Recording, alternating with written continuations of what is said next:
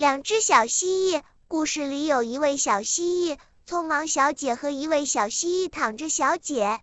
每天，匆忙小姐总是一刻不停的从东跑到西，从西跑到东。对她来说，停一停就是浪费生命。可是躺着小姐却不这么想。这是一个关于焦虑的故事。从前有一只小蜥蜴，名叫匆忙小姐。她每天总是忙忙碌碌的，一刻不停的从东跑到西，又从西跑到东。匆忙小姐最好的朋友叫躺着小姐。一天，躺着小姐劝匆忙小姐：“喂，你怎么总有那么多事情要忙啊？可以停下来和我聊会儿天吗？你看今天的太阳暖洋洋的，多舒服啊！你说什么呢？还有这么多事没做好。”你居然还躺在那里晒太阳，多浪费时间啊！匆忙小姐生气地说：“我可不是在浪费时间。”躺着小姐说：“我只是休息一会儿，享受享受阳光，等下就会更有力气去做我该做的事了。现在天气渐渐冷了，眼看冬天要来了，匆忙小姐又开始担心了，害怕自己没找到足够的食物来度过漫长的冬季。”别着急，匆忙小姐。她的朋友躺着小姐说：“如果你的食物不够吃，我会把我的分给你，不要担心。再说，冬天到了，春天就不远了。只要花儿一开，院子里就会有很多我们爱吃的小昆虫啦。”一天，匆忙小姐正沿着台阶往上爬，因为没看清路，突然脚下一滑，摔在了一个巨大的空花盆里。匆忙小姐急着想从花盆里爬出来，但是花盆对于她来说太大了，她一次次艰难的往上爬，又一次次重重的摔下来。救命啊！匆忙小姐绝望的喊着：“快来救我出去！”可是花盆太大太深了，没人能听到她的喊声。她的朋友躺着小姐，此刻正躺在一块石头上悠闲的晒太阳，也压根没注意到。过了好一会儿，躺着小姐突然纳闷起来，怎么好久没看见匆忙小姐到处跑了？于是她决定去看看匆忙小姐又在忙什么。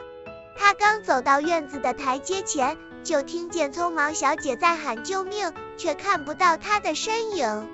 匆忙小姐，你在哪里？躺着小姐说：“我在这个花盆里，我摔了下来，怎么也出不去了。”匆忙小姐哭着说：“躺着小姐从花盆边探头往里看，我觉得我帮不了你，匆忙小姐，我怕我自己也会掉下去。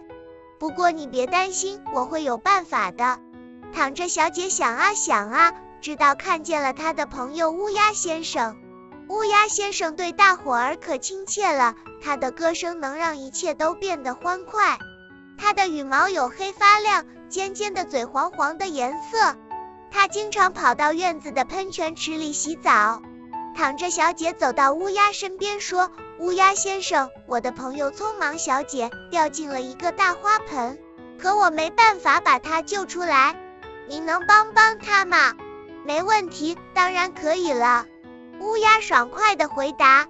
躺着小姐带乌鸦去找匆忙小姐，一到那儿就听见那只可怜的小蜥蜴在哭。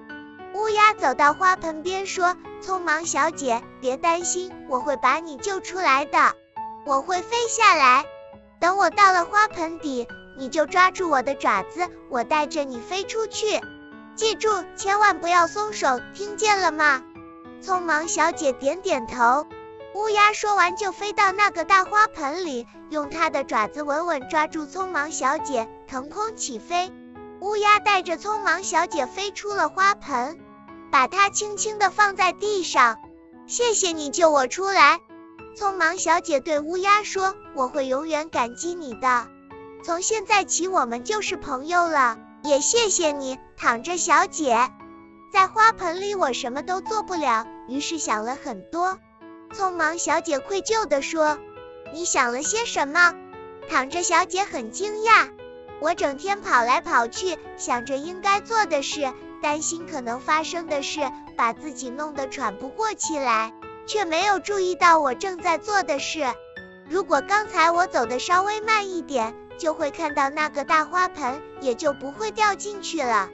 躺着小姐满意的笑了，她在心里祝贺她的朋友，终于明白了一件重要的事。这次遭遇让匆忙小姐不得不停下脚步，因为被困在花盆里做不了事。她把生命中所有美好的事情都想了一遍，却发现因为太匆忙和瞎担心，她错过了这一切。从那以后，她开始享受每一天。你会经常看到她和躺着小姐一起在太阳下睡午觉，或是愉快的聊着天。给家长的建议：孩子在某些时刻会感到焦虑是正常现象，不必为此担心。重要的是不要让这些短暂的焦虑演变成持续的焦虑状态。家长可以通过以下建议教孩子如何梳理自己的焦虑情绪：一、教育孩子无论在家中还是其他环境，都要学会自我放松；二、帮助孩子合理分配时间。将休息时间也纳入计划中。三、教导孩子如何在休闲时间尽情玩耍。四、别给孩子设定过于严格或超越年龄的目标。五、当孩子将要面对新环境时，给予他信心。六、对孩子本身做出评价，而不要对孩子所做的事情或取得的成绩做评价。七。尽量避免在公共场合纠正孩子的错误，纠正时要用亲切的语气。八、不要将自己的孩子和其他孩子做比较。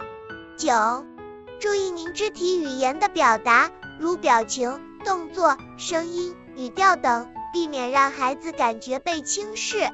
十、关注孩子的恐惧心理，并鼓励孩子将它说出来。